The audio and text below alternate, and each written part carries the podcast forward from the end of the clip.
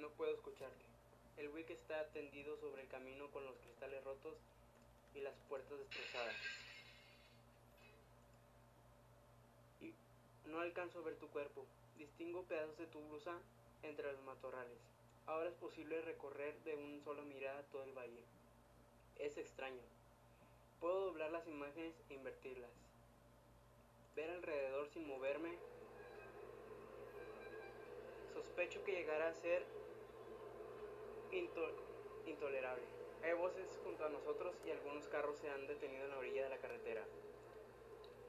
Nos han puesto una sábana blanca, tan blanca que sirve la luz entre los árboles.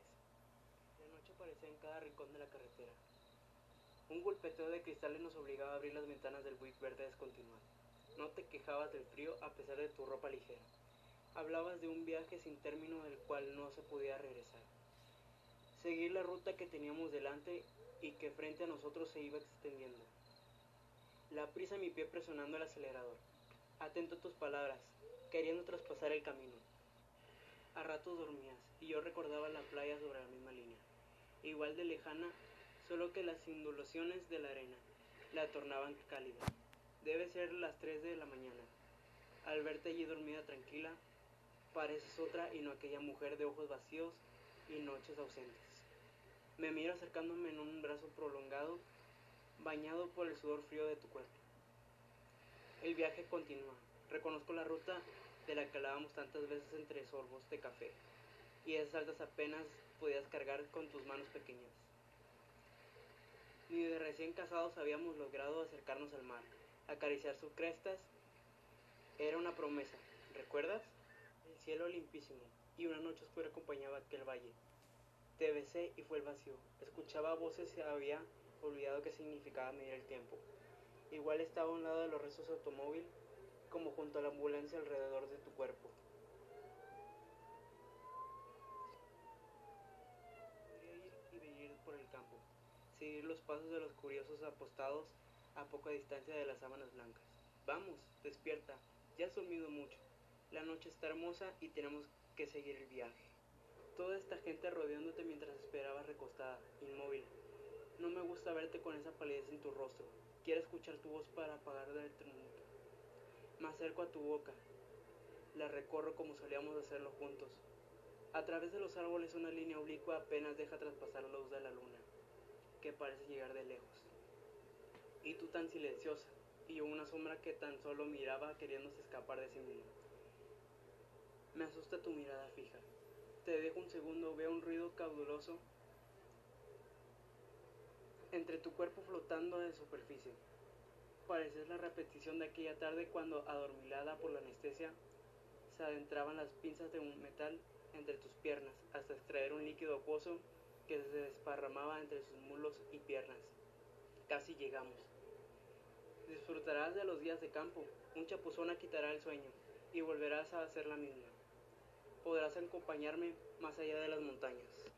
Una ambulancia nos sorprende, cegándonos. Las luces rojas y azules se reflejan en los cerros. Desde la oscuridad te abrazo.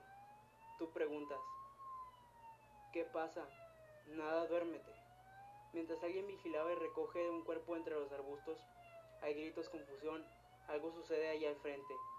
Asombrado, contemplo el wiki verde hecho pedazos. Las frases se van y regresan, sin tocar que transparencia que rodeaba nuestro viaje. Me dejo llevar por las palabras y las, sombras pronuncian un sentido oculto. Los sonidos están allí exponiéndose y formando un eco entre las montañas. Se repiten a intervalos, más que ecos, son las notas de las palomas salteando en aquella plaza donde nos conocimos. Tú caminabas deprisa y una sola mirada bastó para entendernos. Te alcancé. Caminamos juntos un rato hasta que cansados nos sentamos en una de las bancas. Me fasciné con tus ojos redondos, la proximidad de los labios gruesos.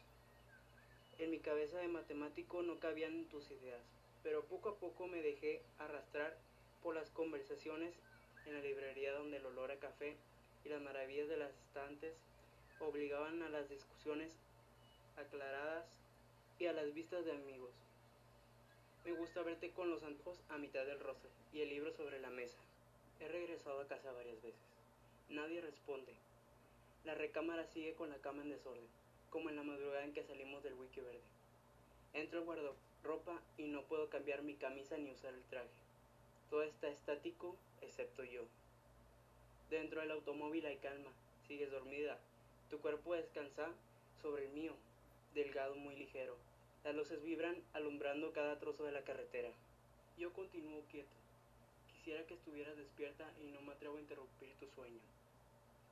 Vuelvo sobre los restos del carro. Quiero tomar mi cuerpo, pero en la oscuridad es imposible reconocerlo. Las manos no me obedecen, órdenes ni movimientos. Mi conciencia se despliega y alcanzar a estar a todas partes. Los enfermeros tratan de levantarme. Tu mano escapa. Veo colgar tu brazo. Acerco. Lo reconozco por el anillo del matrimonio que llevabas entre los dedos. El olor a tierra mojada y hierba fresca circula en el ambiente. Miro al cielo pero no hay respuestas. Ella comienza a despertar. ¿Dónde estamos? ¿Acabamos de pasar Valle Seco? ¿Cuánto falta para llegar al mar? Mira, ¿ves esos cerros? Y con la mano en alto señala el camino. Pasándolo empezaremos a verlo.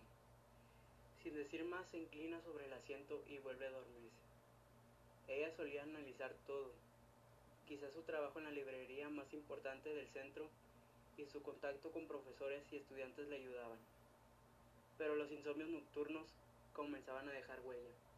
Había perdido el humor, los deseos de comunicarse.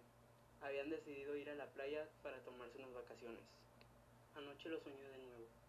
¿Cuántas veces me dijiste lo mismo para callar las viejas voces, las prohibiciones familiares, esas limitaciones absurdas de las relaciones entre nosotros? Habían mañanas que preferiría no levantarse de la cama. El cuarto permanecía oscuro y los restos del desayuno quedaban sobre la mesa. Le resultaba imposible desprenderse de las imágenes recién soñadas. Todo se ensancha como si fueran líneas cruzadas en el cielo. La ciudad debe estar muy próxima. Desde la penumbra todo se aproxima. Se acerca. El tiempo ha dejado de contar para nosotros. El ruido del viento nos lleva frente al mar. Trato de evitar lo helado de tus huesos. No ha quedado nadie en la orilla de la carretera. Un silencio oscuro recorre las montañas. Grito tu nombre y el valle le regresa. Me veo junto a ti. Procuro tomarme de las manos. Convencerte que muy pronto volveremos a estar en medio del parque. Llegamos a casa. Nos besaremos una y otra vez hasta agotarnos. Regresarás a la librería y a tus libros.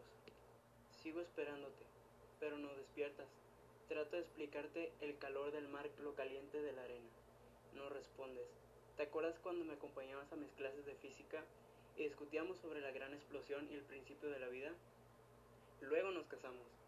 Había que buscar trabajo. Entonces, me olvidé de la universidad. Te juro que jamás me habría avergonzado. Ahora sí esperamos un hijo. Acabarán tus pesadillas. Los gritos de la noche, en el mar las cosas serán diferentes. Ella en esa semivigilia no lo escucha.